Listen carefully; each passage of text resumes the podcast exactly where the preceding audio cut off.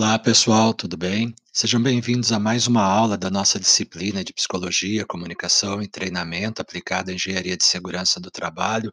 Hoje nós falaremos um pouquinho mais dos aspectos psicológicos do trabalho e do acidente. A gente vai ter um, um olhar mais organizacional da psicologia em relação ao trabalho, em relação ao acidente. Nosso primeiro encontro foi uma breve postagem com instruções gerais. Você não ouviu ainda, aproveita e já dá uma escutadinha lá. No nosso segundo encontro, nossa primeira aula, nós fizemos um breviário sobre a psicologia e como ela se relaciona com o universo organizacional. Agora a gente vai um pouquinho mais a fundo, a gente vai um pouquinho mais para dentro da execução, dentro dela, em conjunto, em associação com o trabalho, com os acidentes e com os riscos que isso são monitorados por ela. Vamos dar uma olhadinha lá? Se tem uma coisa que acompanha a evolução da humanidade, a gente pode dizer que é o trabalho, as atividades decorrentes do trabalho. Então, se nós estudarmos o ser humano desde a pré-história até os dias atuais, a gente vai ver esse ser humano em constante processo de transformação e transformação com o meio que lhe era disponível, transformação com os recursos que ele conseguia administrar. Então, se nós fôssemos lá para a pré-história para estudar a pedra lascada, a descoberta do fogo, ou qualquer um desses elementos que fazem parte aí do, do estudo da humanidade, a gente vai ver que cada descoberta, cada processo, cada atividade decorrente da, da intervenção humana mudava radicalmente os processos de trabalho. Uh, quando nós falamos em revolução industrial, por exemplo, nós estamos falando desse ser transformando o ambiente a partir das atividades de trabalho. Mais recentemente, década de 70, década de 80, a inserção da tecnologia e até chegar num ponto como hoje a gente vê processos em nuvens, internet 4.0, indústria 4.0 e toda uma série de elementos. E isso mostra que é um processo de transformação. Nós tínhamos um método de trabalho absolutamente artesanal, absolutamente manual, que é industrializado, que é processado, que é mecanizado e hoje é computadorizado, renderizado e transformado em processos, os cloud processos, os processamentos em nuvem, e aí a gente percebe que esse ser humano, em transformação com o ambiente, ele muda também as relações de trabalho. Mais do que apenas mudar a relação de trabalho, ele também muda a sua exposição aos riscos operacionais, aos riscos envoltos nesse trabalho. Se na atividade manual nós temos riscos de acidentes específicos, olhar para um processamento de trabalho à distância, um teletrabalho hoje, um processamento em nuvem, também tem seus riscos, novos riscos, riscos diferentes. E a cada vez que a gente busca a inovação e a cada vez que a gente busca a evolução desses processos, nós também mudamos as matrizes de trabalho e risco. E esse estudo se faz necessário para acompanhar essa evolução, para não tratar um risco da mesma forma que eu tratava esse risco na década de 70, quando riscos uh, de amputação eram uma preocupação, se não maior, mas mais evidente do que as que nós temos hoje com ergonomia, por exemplo. Então você percebe que esse processo ele é evolutivo. E cada época, cada era tem a sua graça, tem o seu desafio e tem a sua complexidade de interpretar. É isso que nós vamos fazer uma, um breviário aqui para poder é, eliminar um pouco desses conceitos e sintetizar cada um desses momentos da humanidade. Acompanhar a Revolução Industrial é acompanhar o próprio desenvolvimento das relações de trabalho que acontecem desde o momento em que essa revolução acon começa lá na 1784, quando nós temos nossa primeira revolução industrial, aquela primeira que a gente estudou na escola, que foi o processo de mecanização de atividades, da inserção do vapor em locomotivas, em teares, e essa máquina começa a operar a partir da produção desse vapor são os primeiros momentos da indústria que nós saímos de um processo feudal, de um, de um processo fabril artesanal e começa-se a industrializar, começa a mecanizar esses processos de tal forma que aumente a produtividade, aumente o volume, aumente a velocidade e de tal forma que no final do, do século XIX, a gente já consiga falar em produção de escala, em linha de montagem, já entra um, Taylor, Ford, Fayol, os clássicos da administração, com a produção em escala, com a atividade mecanizada, com a divisão de trabalho, com os estudos de tempo e movimento e todo aquela, aquele conjunto de estudos que caracterizam aquela indústria, aquele momento em que o processo já está automatizado, o processo já está suficientemente mecanizado e eu consigo agora dividir em subunidades, em menores unidades, a atividade total. E aí eu começo a ter as especializações do trabalhador, começo a ter as práticas de, de especializar a pessoa em um determinado movimento, de uma determinada ação, para que isso aumente a produtividade, para que isso diminua os, os acidentes, diminua uh, os erros operacionais, e não que eles não acontecessem, e acontecia aconteciam aos milhares. Mas a cada processo evoluído, a cada processo mecanizado, a cada inserção de tecnologia dentro dos processos fabris, eu estou diminuindo o risco. Uh, todo mundo aqui acho que já deve ter visto um livro chamado Sapiens, do Noal, que é aquele pesquisador israelense. É um livro que eu recomendo fortemente a leitura por qualquer profissional de qualquer área. E lá nesse livro, Noal, ele fala exatamente sobre uh, esses processos de inovação.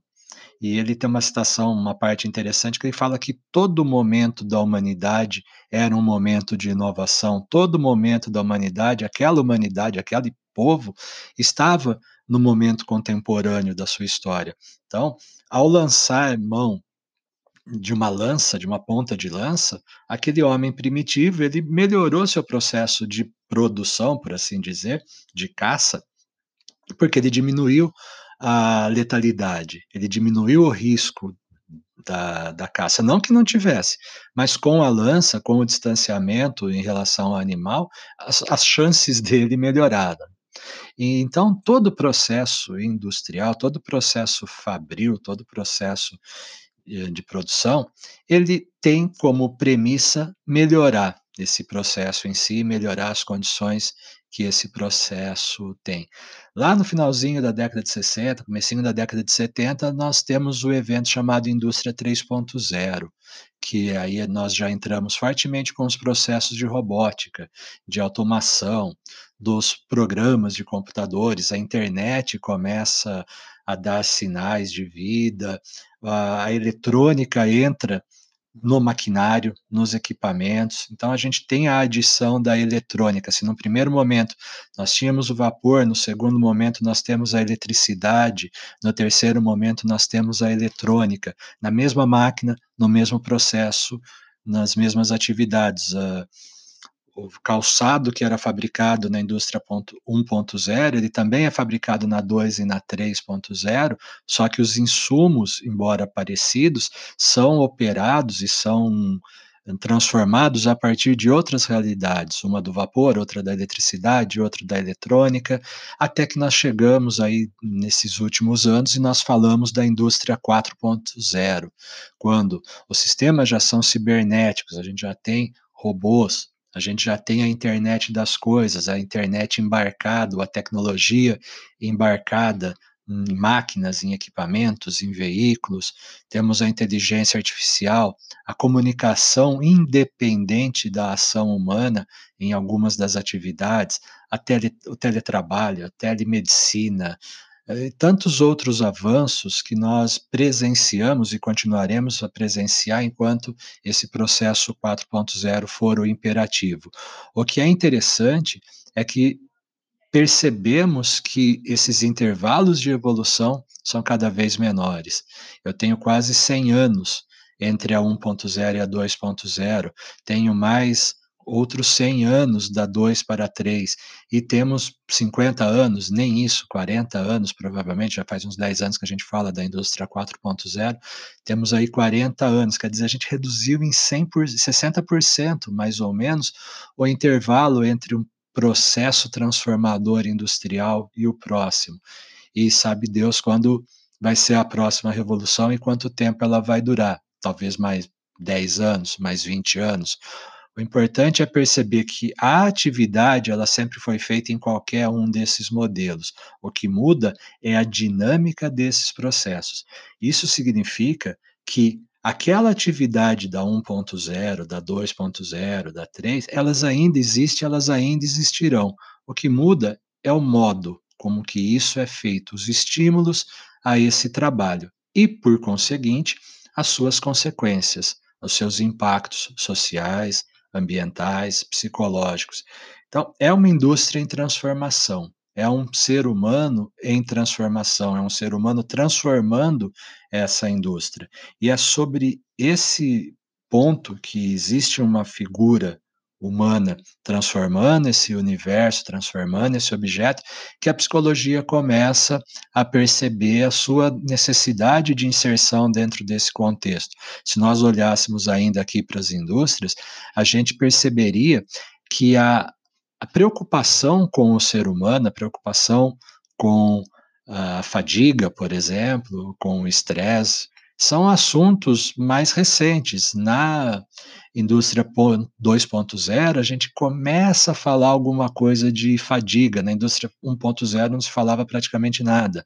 Na 3, a gente já começa a falar de riscos ocupacionais. E na 4, a gente começa a falar mais fortemente de riscos psicossociais.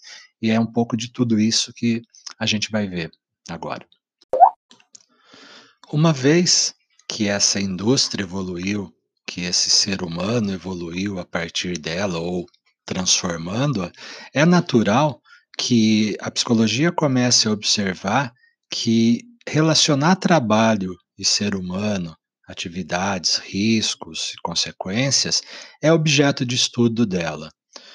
Se nós olharmos para a indústria 1.0 ainda e imaginar que tipo de valor que se estabelecia com o ser humano, pouco a gente vai encontrar, pouco a gente vai ler a respeito. Se nós pegarmos a 2.0 e como é finalzinho lá do século XIX e começar a olhar, a gente percebe que o que o Taylor fez basicamente foi estabelecer tempos e métodos, e a partir daí, desses tempos e métodos, um método de trabalho para maximização do tempo e aproveitamento desse tempo da forma mais produtiva possível. Na fase 3, isso já começa a mudar, e na 4 mais ainda. A gente vai perceber que aquilo que se estuda, aquilo que se relaciona a trabalho, é cada vez mais amplo. Hoje, para discutir carreira, para discutir crescimento profissional, para discu discutir formação profissional, a gente vai discutir elementos muito maiores e muito mais amplos do que simplesmente a tua produtividade ou a tua segurança. A gente vai discutir, por exemplo, os interesses desse indivíduo, aquilo que te interessa, aquilo que te agrada, por que você trabalha? Eu sempre faço essa pergunta. Por que você trabalha?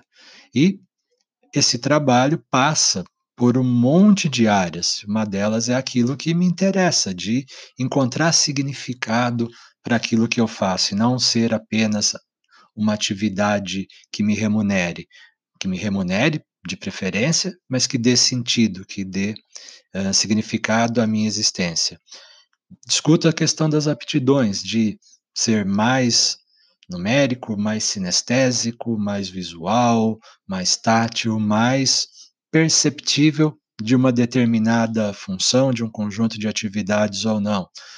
Discute-se a questão das motivações, dos estímulos internos, e às vezes alguns autores discutem estímulos externos. Eu prefiro pensar na motivação como uma porta que se abre por dentro, uma vontade que desperta em cada um.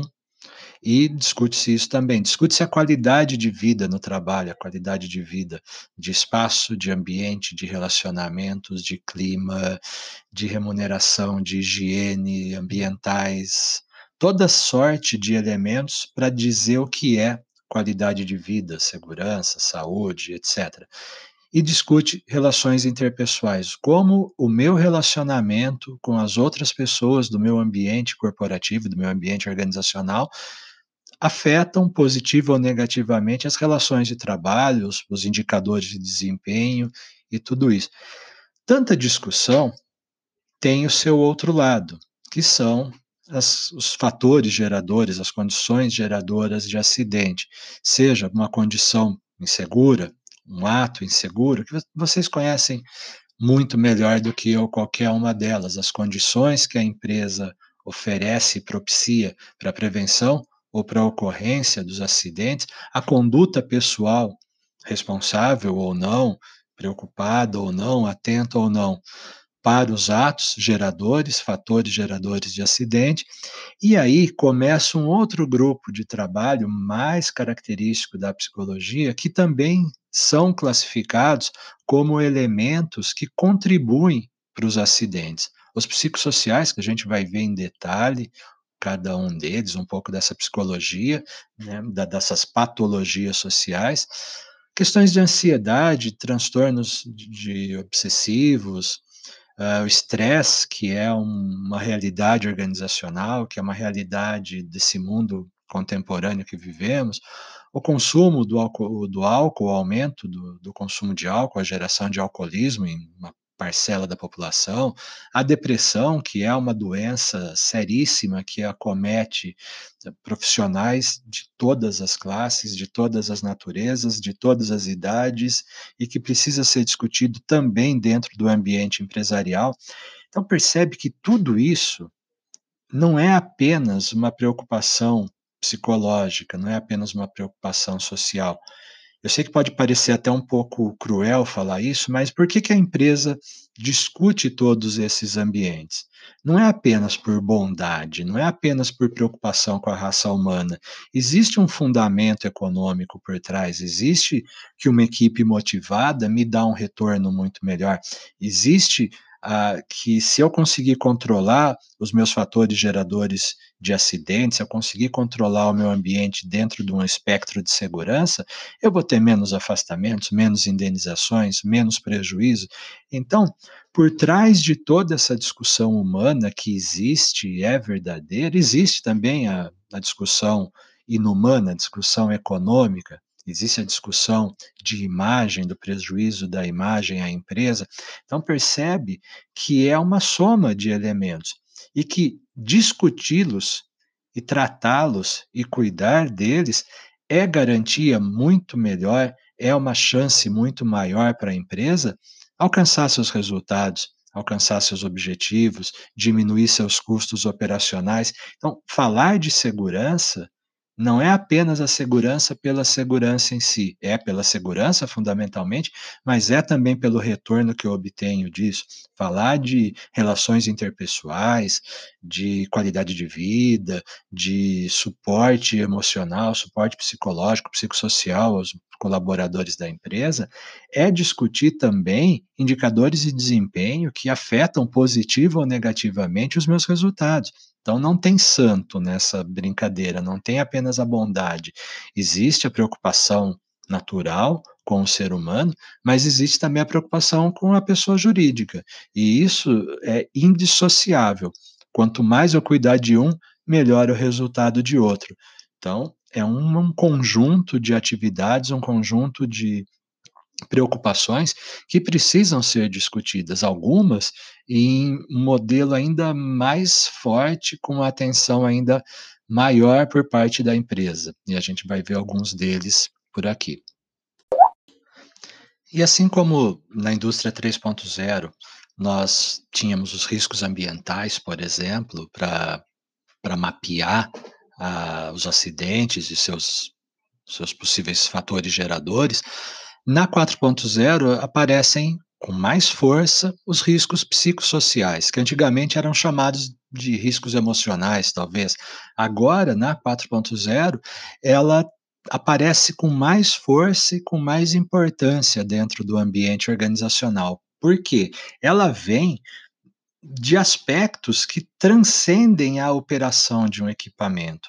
Ela tem a ver com a gestão do trabalho, como esse trabalho está organizado, como esse trabalho foi concebido, como esse trabalho foi diagnosticado, como esse trabalho foi separado pela empresa, considerando e adicionando-se a isso o contexto social desse trabalho, porque ao inferir numa atividade, ao inferir num processo produtivo, somando-se a isso valores sociais, valores pessoais, eu começo a ter e apresentar riscos que transcendem a operação, que transcendem o manuseio de um equipamento ou uma atividade confinada ou qualquer coisa dessa natureza. Eu começo a me preocupar psicossocialmente. E isso, eles decorrem, por exemplo, de cargas de trabalho excessivas, que antes a gente podia chamar apenas de fadiga ou apenas de cansaço, que isso é característico da 2.0. Hoje, a gente entende que essa essa carga de trabalho excessiva e contínua, ela gera um desgaste psicológico, e desgastando psicologicamente, eu aumento a probabilidade de um acidente, eu aumento a possibilidade de um afastamento, eu aumento a chance de uma produtividade menor. Quando eu tenho problemas de gestão, e aí a gente está falando de opiniões contraditórias, um pede uma coisa, outro pede outra, um manda uma coisa, outro manda outra, e aí o funcionário fica pra qual dos lados eu eu vou responder, qual das 2 instruções eu vou fazer, sabendo que eu vou fazer uma e vou ser penalizado pela outra. Quando falta essa clareza nas definições de função, nas definições de hierarquia, a gente tem um problema, um desgaste, um problema psicológico associado. Isso cansa, isso esgota, isso irrita, isso desmotiva. Então, começamos a sentir coisas não físicas, emocionais. E se o emocional não está bom, todo o resto, hã, desanda também.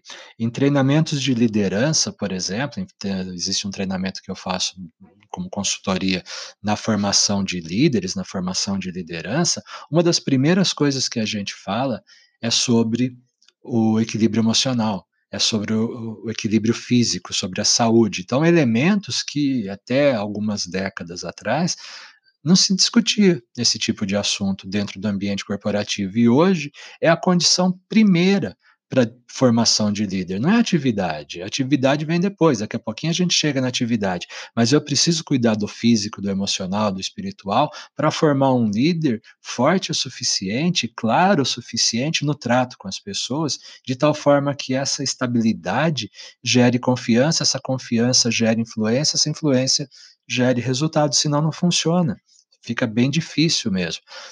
Hã, problemas de tomada de decisão, quem manda, quem não manda, quem fala, quem não fala, o controle sobre a execução do trabalho, tudo isso são elementos de riscos psicossociais. Mudanças organizacionais, que é uma das piores coisas que acontecem, toda mudança, por melhor que ela represente, por melhor que ela, hã, gere no na equipe, no trabalho, o processo de mudança sempre é um processo inseguro, sempre é um processo de dúvidas, de incertezas, de sair de uma zona de conforto, de uma área conformada ao seu cotidiano e mudar pra um outro universo diferente. Isso gera insegurança laboral, isso gera insegurança no trabalho.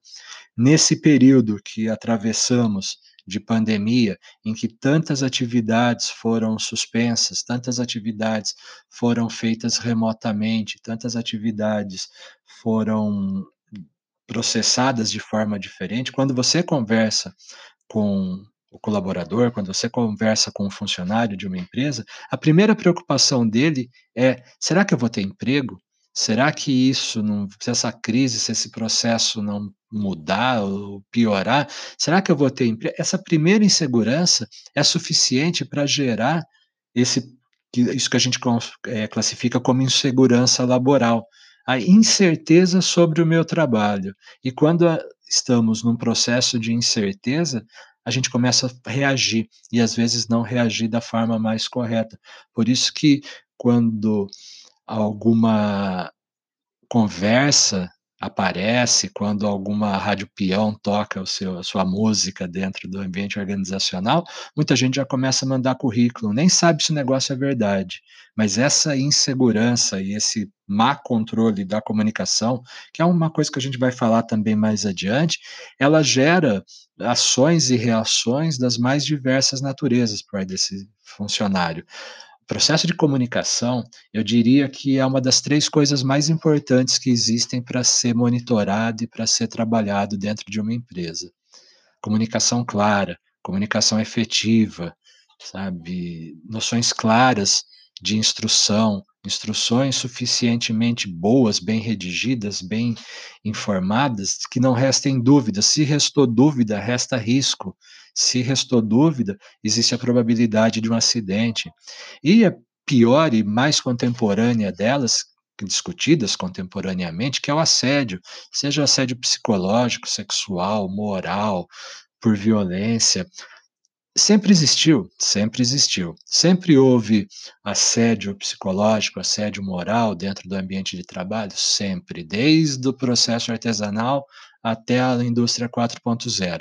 A diferença é que aquilo que era tratado de uma forma não estruturada, hoje é tratado de forma firme, é tratado de forma real pelas organizações. E se eu não tratar, isso pode prejudicar a minha imagem. Além de eu perder um recurso, além de eu perder uma produção, além de eu perder um colaborador, eu ainda posso ter um prejuízo de imagem. Então, é um assunto que sempre existiu, mas que finalmente é discutido dentro dos termos de compliance de uma empresa, porque é real, porque é um risco que acontece e também é um dos riscos classificados como psicossociais. Um dos primeiros e mais recorrentes riscos psicossociais que existem é o estresse. Uma palavra já faz parte do nosso cotidiano, que a gente usa em algumas situações, às vezes falamos que estamos estressados ou que alguém está estressado, que é sinônimo também de desgaste de uma peça, por exemplo, né? E é um dos primeiros e mais recorrentes desses riscos psicossociais existentes na empresa, que parece simples, mas para mim é um dos piores. Talvez o segundo pior, se a gente fosse colocar numa escala, se é que existisse essa escala, para mim seria o segundo pior e o primeiro, o pior de todos, seria a depressão. Mas o estresse, ele tem uma característica interessante, porque a área de saúde precisa estar muito atenta, a área de segurança do trabalho precisa estar muito atenta, porque às vezes a gente classifica alguma atitude, algum ato, algum sintoma como outra coisa e pode ser um indicador de estresse. Eu posso ver pela apresentação aqui que ele atua em quatro áreas completamente diferentes. Ele atua diretamente no corpo, ele atua na mente, no psicológico, ele atua nas emoções e atua no comportamento, um decorrente do outro. Então, se eu percebo um uma dor de cabeça recorrente, por que está dando dor de cabeça? Será que é algum problema da minha atividade? Não quer dizer que toda uh, dor de cabeça seja estresse, mas é uma possibilidade. A fadiga, a irritação da pele, a falta de ar, músculos tensos, tudo isso, de alguma forma, todas essas dores todos esses incômodos físicos que você pode sentir, eles podem afetar o outro lado da apresentação que pode afetar a tua mente, seja com preocupação, será que eu estou doente, se eu não estou, seja na dificuldade de um, de um raciocínio, seja na má avaliação de um processo, de uma receita, de uma fórmula, de um cálculo, seja com indecisões, negatividades, pesadelos ou uma decisão extremamente apressada para para não transparecer tudo isso, então percebe que um afeta o outro. Né? A partir de sintomas corpóreos, eu começo a perceber manifestações mentais. E essas manifestações mentais mexem diretamente com as emoções. Eu começo a ser mais ansioso, a ficar mais irritado, abro uma, um portal para a depressão, fico alienado do mundo, sinto medo, mudo uh, o nível de confiança que eu tenho. E se acontece isso, afeta diretamente o meu comportamento e fico propenso a mais acidentes e fica propenso à perda de apetite ou de desinteresse sexual, me permito o alcoolismo ou o fumo, fico inquieto, não durmo à noite. Então percebe que é um conjunto, não é um ou outro fator, mas a, a conjunção desses fatores, a manifestação de um impactando em outro, é o que a gente classifica como estresse. Então, o que, que é uma pessoa estressada? Quando que todos nós já falamos, todos nós já manifestamos, estou estressado. E como é que você sabe que você está estressado? Ah, porque eu estou cansado. Opa, fadiga. Primeiro sintoma físico. Tá, e essa fadiga está fazendo o que com você? Ah, essa fadiga tem me deixado para baixo. Estou meio preocupado, porque eu não sei o que, que é isso. Teu mental, tua mente está sendo afetada. E a partir do momento que você está preocupado, o que, que isso tem gerado em você? Ah, tem gerado uma ansiedade terrível, um medo, tanto a emoção está sendo abalada. E, por fim, eu estou ah, exposto a um acidente.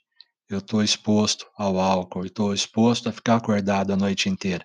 Então, percebe que estudar um comportamento, estudar o estresse dentro do ambiente organizacional, às vezes é fazer o caminho contrário a tudo isso é olhar um funcionário que está com cara de sono, uma equipe que está com cara de sono, por que, que você está com sono? Porque eu não dormi à noite, mas por que, que você não dormiu à noite? Ah, porque eu estava com medo, mas medo do quê?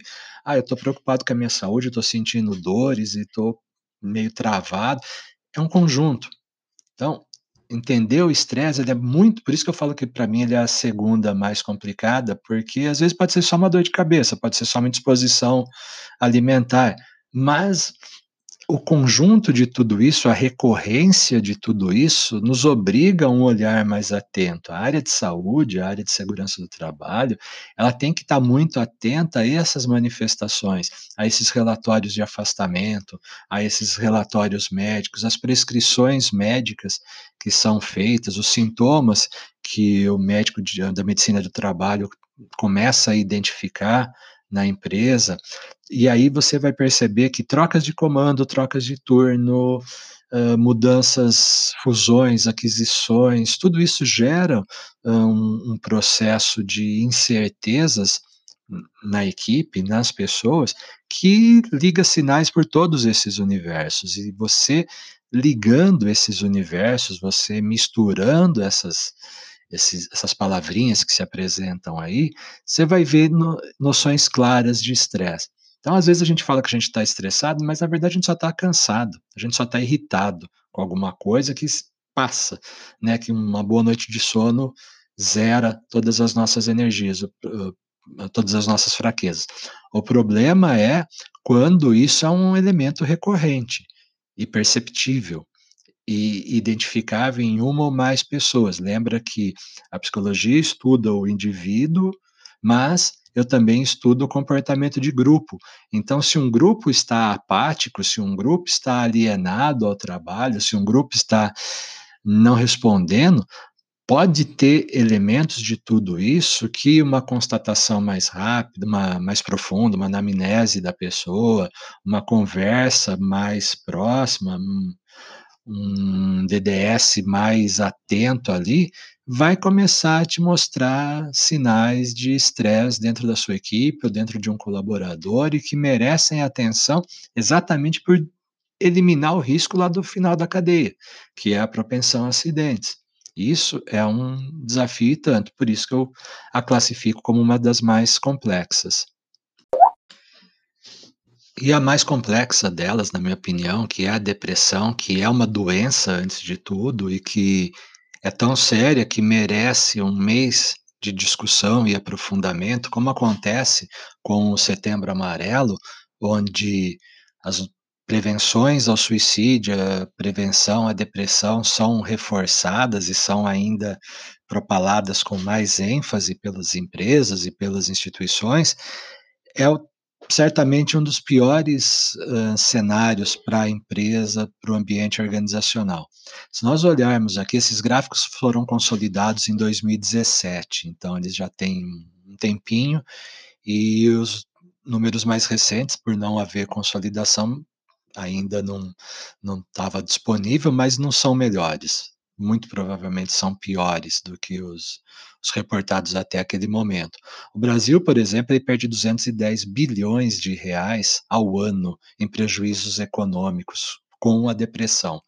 Prejuízos esses por afastamento, por acidente, por medicação, por suicídio, por retrabalho, por tudo aquilo que um elemento de depressão dentro do meu ambiente organizacional, com a existência da depressão dentro do ambiente organizacional, gera. Não é apenas o colaborador que é afastado, não é apenas o colaborador que erroneamente talvez seja demitido e eu precise fazer a a o pagamento da sua rescisão, mas é o retrabalho que isso gera, é a quebra de contrato que isso gera, é o atraso no no processo produtivo que isso gera e é o acidente que isso gera e o problema social de um acidente, o problema familiar que esse acidente tem, o débito que isso causa ao sistema de seguridade, à empresa, à família.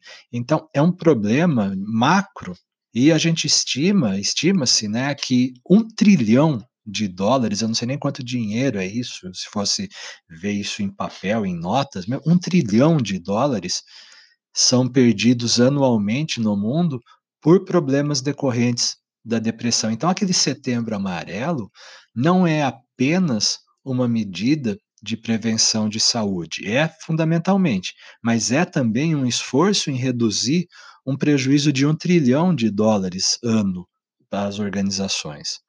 No mundo, nós temos mais de 300 milhões de pessoas, hoje falam em 350, mais ou menos 380 milhões de pessoas deprimidas. É mais do que um país inteiro do tamanho do Brasil, um Brasil e meio de pessoas deprimidas. Só no Brasil, mais de 5% da nossa população sofre com a depressão. E é esse 5% é aquele diagnosticado, é aquele de alguma forma tratado, monitorado, e as empresas têm um papel fundamental nesses números. Se a gente tem um mapeamento próximo do real, se a gente tem um mapeamento dessa magnitude, é em grande parte graças aos esforços das empresas de perceberem esses movimentos internos ao seu ambiente organizacional por preocupação, por preocupação financeira, por preocupação social, por tudo, mas se não fossem as empresas e os psicólogos e os serviços de acolhimento e os serviços uh, de suporte dentro do ambiente organizacional, esses nossos números estariam subdimensionados, nós não teríamos a real necessidade. Então, a área de segurança do trabalho, a área de saúde de uma empresa é fundamental para que isso seja visto e percebido com o risco que ele merece, com as consequências que ele merece. Nós temos um número de afastamento absurdo. Se você olhar esse gráfico mais à direita, dos afastamentos por transtornos depressivos, com pagamento de auxílio-doença ou com aposentadoria, a gente vai ver a quantidade de mais de 2 milhões feitos anualmente de afastamentos, que gera aí um total de mais de 90 milhões de, de reais de benefícios concedidos. Né? É uma loucura, né? 18% de taxa média de crescimento anual é o que a gente tem experimentado nos casos relatados de depressão no país. Isso é muito, é um número muito grande. Então, imagina que mais do que dinheiro, nós temos pessoas, e pessoas, muitas vezes, responsáveis por outras pessoas, responsáveis por famílias. Discutir a depressão e de uma forma clara, de uma forma baseada, de uma forma técnica, é fundamental para a área de segurança da empresa. É um dos caminhos que lá na frente a gente vai falar de comportamento, de comportamento organizacional, que me faz gostar ou não de uma empresa, que me faz querer permanecer numa empresa ou outra. É óbvio que eu tenho que dar resultado, é óbvio que o meu número, a minha produção conta, mas saber que isso é feito com, dentro de um ambiente em que o colaborador é cuidado, que existe uma preocupação real com o colaborador, embora também exista uma preocupação financeira, é um prêmio, é uma verdade, é um objetivo a ser buscado. E a gente pode fazer isso. Nós podemos fazer isso dentro do nosso ambiente de trabalho, dentro da nossa área de segurança do trabalho. Por quê? Primeiro, que está contribuindo positivamente para os nossos números, e segundo, que está melhorando alguns daqueles aspectos psicossociais apresentados anteriormente a não existirem, a não existirem aqueles riscos. E uma, com isso eu tenho uma valorização sobre o trabalho, um ganho organizacional. O desafio não é pequeno, mas ele é muito gratificante. E, enfim, com tantas questões a serem avaliadas, com tantos indicadores, com tantos sinais, que precisam de atenção, com tanta evolução envolvida nesse processo empresarial, surge a psicologia da segurança. Essa parte da psicologia, esse, essa divisão da psicologia, que o principal é entender o componente de segurança da conduta humana, que a principal função dela é entender os aspectos de segurança aplicados ao ser humano, para que isso funcione. Para isso, a gente vai ter dois grandes autores. O que é um espanhol, é um dos primeiros que falam disso, ele funda praticamente esse modelo de psicologia, esse conceito de psicologia, essa divisão dela, e o Meliá, que tem esse primeiro livro aqui apresentado, que é o Fator Humano na Seguridade de Trabalho, na Segurança de Trabalho, ele é um dos principais referenciais para isso. Dificilmente você vai ler algum artigo sobre segurança de trabalho, sobre segurança humana, dentro dos aspectos psicológicos, sem que o Meliá não apareça. Ele é cânone para isso. E aqui no Brasil a gente tem o Della Coleta, que é um outro autor que quase que em paralelo com ele também começa a discutir e publicar assuntos sobre acidente de trabalho. Ele é na minha opinião, o principal autor, ou um dos principais autores, dentro do acidente, dentro de, de aspectos psicológicos do acidente de trabalho aqui no Brasil. Ele pega e discute profundamente esse ponto do, dos acidentes a partir de uma ótica psicológica da coisa, tá? de entender como que o ser humano se relaciona com o seu ambiente de trabalho. E esse relacionamento com toda a carga psicológica, emocional envolvida, com frustrações, com expectativas, com manifestações físicas, com manifestações mentais, e tudo isso aplicado e estudado a partir da operacionalização do trabalho, da fundamentação do trabalho. Então, são dois autores que se esforçam e muito para estudar a psicologia da segurança, psicologia aplicada à segurança do trabalho, psicologia aplicada ao indivíduo e a sua relação estabelecida com o trabalho. São dois que uh, valem muito a pena a sua leitura. E o que, que eu vou encontrar nessas obras de psicologia do trabalho? Basicamente, esses cinco tópicos aqui apresentados. Primeiro, um estudo sobre o custo subjetivo de um acidente de trabalho. Além do custo objetivo, do prejuízo humano, financeiro e material que ele tem, existe um custo subjetivo, que é aquela insegurança, aquela desconfiança que se gera num ambiente de trabalho após a, a existência de um acidente, dos conflitos, das discussões, das, do acirramento das relações é um dos tópicos discutidos dentro dessa linha da psicologia do trabalho. A parte de recursos humanos, ajudando o processo de seleção a identificar características favoráveis ou desfavoráveis nos indivíduos, de tal forma que eles contribuam para uma ação segura ou a percepção de comportamentos que podem gerar acidentes, que podem gerar riscos de trabalho esse esforço do RH, esse esforço da área de recursos humanos é municiar com estudos psicológicos, com avaliações, com testes, características que todos nós possuímos, que são mapeáveis, que são identificáveis a partir de um teste. Então, o processo de seleção passa a ser muito mais rigoroso, muito mais assertivo. Que se eu conseguir filtrar ali o risco, eu não trago esse risco para dentro da empresa. Trabalha também essa, essas publicações com a parte de conscientização que é todo esse esforço diário e ininterrupto e eterno que a gente usa as políticas da empresa, a gente usa as legislações e as normas para expor a realidade ao colaborador, para que ele fique cada vez mais consciente da sua atividade, dos seus processos, dos seus riscos. Fazendo tudo isso, eu consigo melhorar o meu clima organizacional. E o clima é aquilo que eu percebo da organização, o quanto eu confio, o quanto eu admiro, o quanto eu me motivo e me engajo junto às ideias, junto à política da empresa, para que para transformar esse ambiente em algo melhor. Isso diminui a rotatividade, isso diminui o turnover, isso melhora o relacionamento entre as equipes, entre as pessoas. Então, é um esforço a publicação desses livros também pela melhoria ambiental da, da empresa. E, por fim, a parte de investimento sobre retorno, o tal do ROI, o Return of Investment, o retorno sobre o investimento, quer seja qualitativo, quer seja quantitativo.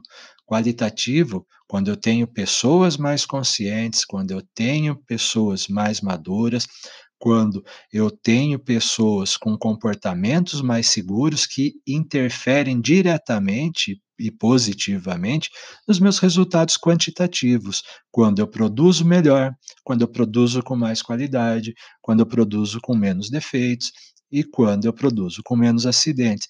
Então, basicamente, ler um livro sobre psicologia do trabalho é ler ações, práticas e discussões sobre esses universos, sobre esses grandes tópicos, que é o sonho de toda empresa, que é o sonho de todo todo profissional, principalmente quem trabalha tão próximo da linha de frente, tão próximo do acidente, monitorando e tentando evitá-lo. É por isso que a gente faz gerenciamento de risco. É por isso que a gente tem essa preocupação constante com esse ciclo que é prerrogativa do gerenciamento, e além de estar alinhado à NR7, ao PCMSO, todo esse cuidado de identificar os riscos, sejam residuais, sejam secundários, de fazer o processo de identificação, de fazer a sua análise qualitativa ou quantitativa, com impactos numéricos, e pensar num plano de ação, num plano de resposta e acompanhar tudo isso, que os passos que fazem parte do gerenciamento de riscos, ele pode e deve contemplar também os aspectos psicossociais. Se eu identificar riscos psicossociais e identificar características para percebê-lo em qualquer ocorrência, seria fantástico. Pensar na análise qualitativa dele, estabelecer uma escala de impacto, quanto isso gera de afastamento, quanto isso gera de uh, riscos reais de acidente, de probabilidade de acontecer, um, um ciclo eterno de horas extras reforçando, reforçando diariamente, horas, horas, horas extras. Qual o risco disso? Qual a análise qualitativa disso? Qual o impacto que vai ter na saúde? Quantos afastamentos? Quantos uh, riscos de acidente? Qual a probabilidade desse funcionário mudar? Qual a probabilidade de ter uma rotatividade maior? Quanto que isso significa em termos financeiros e numéricos de quantidade para a empresa? O que, que eu faço para responder a cada uma delas? E como que eu monitoro esse risco? Algum tempo atrás, a gente fez um gerenciamento de risco desses numa empresa de segurança, essas seguranças privadas, condominais, de portaria, jardinagem, essa parte toda. E aí a gente fez um estudo sobre a parte de segurança, porque a rotatividade estava muito grande. Existia uma, uma quantidade de afastamentos muito alta e uma posterior ao afastamento, uma quantidade de demissões e recontratações e novas contratações muito alta. Isso foi incumbência da engenharia de segurança do trabalho, não foi para o RH, não foi para outra área. Quem cuidou desse estudo num primeiro momento, isso virou é, um TCC da, de uma pós, por isso que eu tive acesso a ele, foi, vamos então analisar o, os riscos psicossociais. Por que, que a pessoa está mudando? Por que, que a pessoa está se afastando?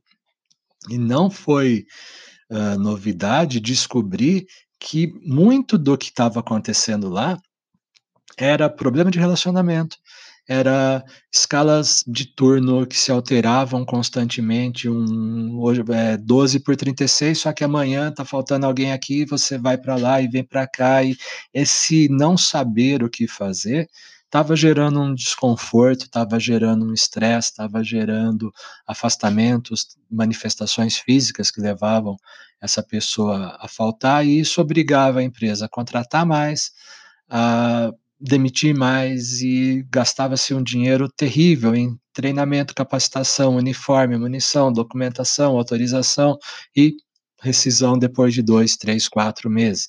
E todo o plano de ação foi feito em identificar essas causas e atuar nessas causas.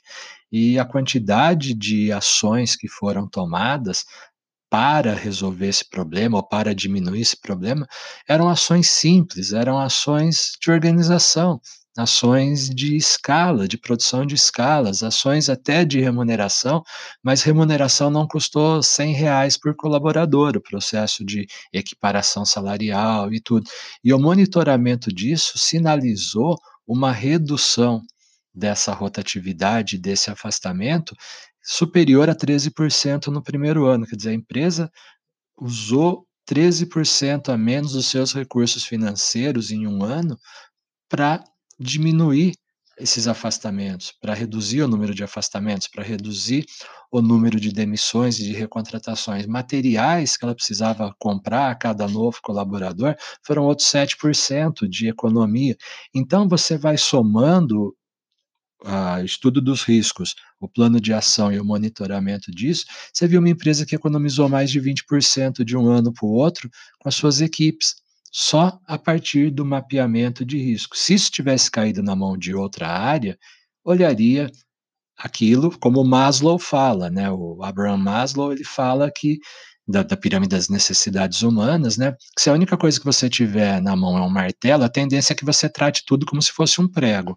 Então, se caísse em outra área, eu ia olhar talvez apenas aspectos de produção, aspectos de humanos, ou aspectos de departamento pessoal, ou qualquer coisa desse tipo, quem cuidou disso aí foi a área de segurança do trabalho, de engenharia de segurança do trabalho. E aí o enfoque, a análise deles foi muito mais ampla, porque contemplou não apenas o acidente, mas os aspectos psicossociais que, doravante a existência deles, poderiam gerar esses acidentes. E aí descobriu-se um universo de riscos e possibilidades interessantíssimas e que validou esse trabalho de forma real.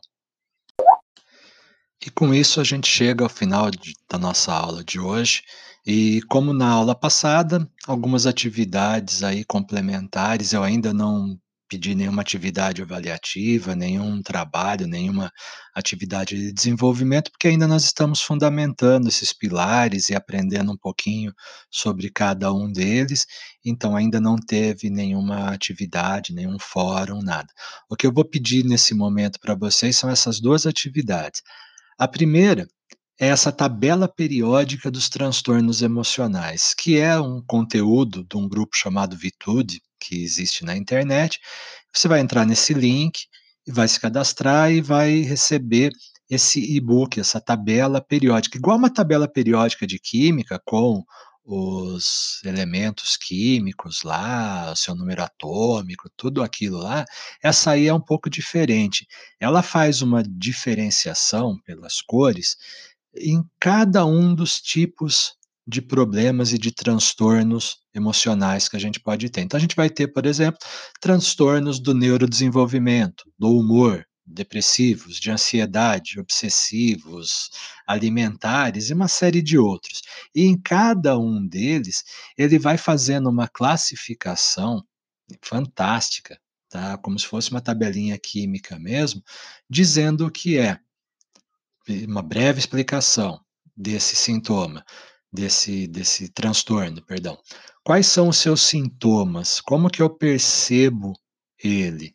Qual que é a estatística? Acomete mais a quem? A homens, a mulheres, a jovens, a idosos, indistintamente? Como que isso acontece? Como que isso funciona? Como que eu previno isso? Quais são as chances de prevenção que tem? E quais são as chances ou os medicamentos ou as tratativas de tratamento disso? Como que eu faço essas proteções? Como que eu faço a análise disso? Como que eu faço para ajudar a entender, a tratar, a a a resolver esse problema? Então ele faz uma série de estudos enorme, é super incrível esse trabalho, você pode fazer o download dele depois do cadastro, você tem 2 possibilidades, você tem a possibilidade de fazer o download do PDF, do arquivo hã, físico dele, e você também tem um modelo eletrônico ali que é disponibilizado ali na hora no site, que você clica sobre o transtorno que que você se interessa em ler estudar, e ele já vai direto para lá com a explicação dele, a estatística dele, a profilaxia, a prevenção, a indicação, o tratamento, tudo que tem de informação atualizada e precisa sobre cada um dos muitos transtornos possíveis aí, hã, né, no nos elementos emocionais do ser humano. Isso para trabalhar com medicina do trabalho é muito bem-vindo, é fantástico esse material, esse conteúdo que é disponibilizado gratuitamente na na internet, vale demais a pena ler. E o segundo é um vídeo igual da outra forma, ou um vídeo também lá do TED, que é para mim uma das melhores referências que tem, que trata de uma coisa interessante sobre a fala, sobre o explicar, sobre o conversar. Como que você vai falar de um jeito que as pessoas queiram ouvir? Vai falar um pouco da entonação, da postura, esses elementos que são importantes na fala, na explicação, principalmente para quem dá treinamento, para quem conversa diariamente com funcionários, para quem faz DDS, para quem faz integrações e para quem trabalha com a área de segurança, que precisa conversar com as pessoas e falar, esse vídeo vai ajudar bastante também nessa nessa ampliação das suas capacidades. Então ainda não são atividades de de desenvolvimento, avaliativas, nada disso, mas são atividades necessárias para o enriquecimento da nossa, hã, da nossa fundação, do nosso conhecimento sobre o assunto, para que essas bases fiquem mais sólidas, porque a partir das próximas aulas, a gente já começa a discutir um pouco mais caráteres de execução e de funcionabilidade dessas coisas, ok? E novamente eu agradeço pela sua paciência, pela sua presença na nossa aula, por acompanhar esse material, desejando a todos uma boa semana, boa continuidade dos estudos, e a gente se vê na próxima aula. Um grande abraço e até lá.